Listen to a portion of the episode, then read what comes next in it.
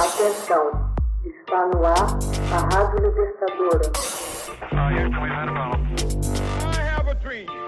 Começa agora o Hoje na História de Ópera Mundi.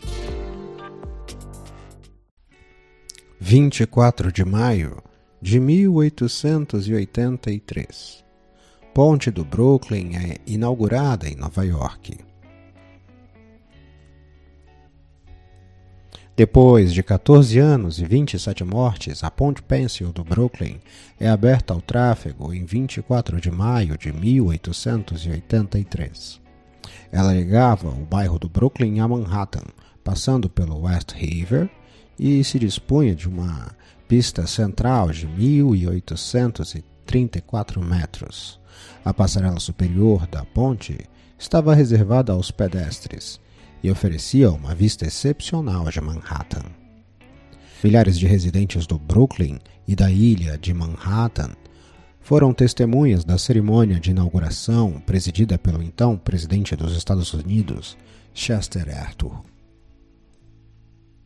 Projetada por John Roebling, a ponte do Brooklyn era a maior ponte suspensa jamais construída até aquela data.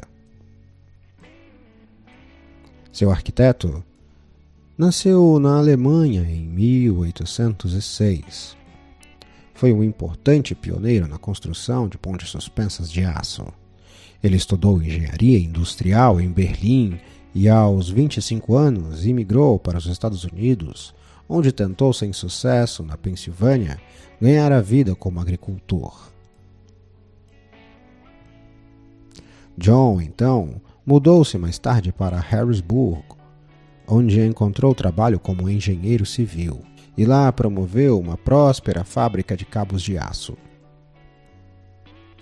Entre mentes, John ganhou reputação de projetista de pontes suspensas que à época eram amplamente usadas.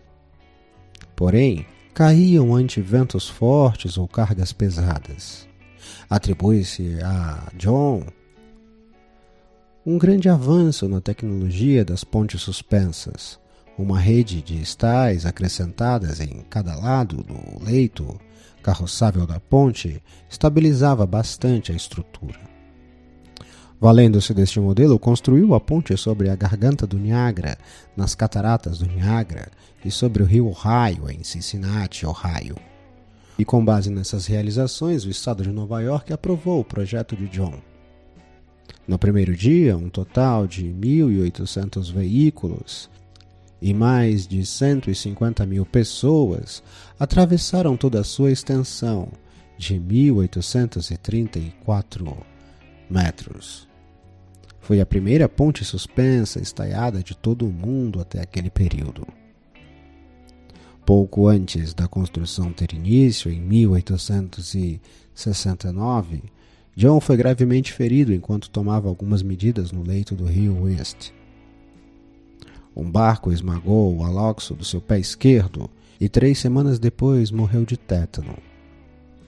Ele foi o primeiro de mais de 20 pessoas que morreriam durante a construção da ponte.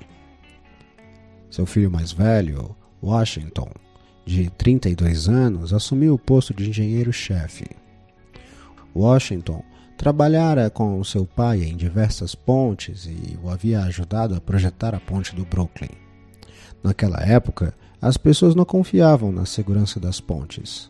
Coube a Phineas Taylor Barnum, proprietário do famoso circo Barnum, que não entendia absolutamente nada de engenharia, mas era um excelente marqueteiro, provar a solidez da obra.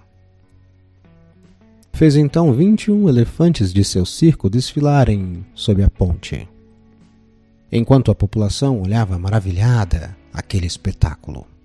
A ponte, com sua inédita extensão e duas majestosas torres em estilo gótico, foi considerada a oitava maravilha do mundo, mudando o curso da cidade de Nova York para sempre. Hoje na história.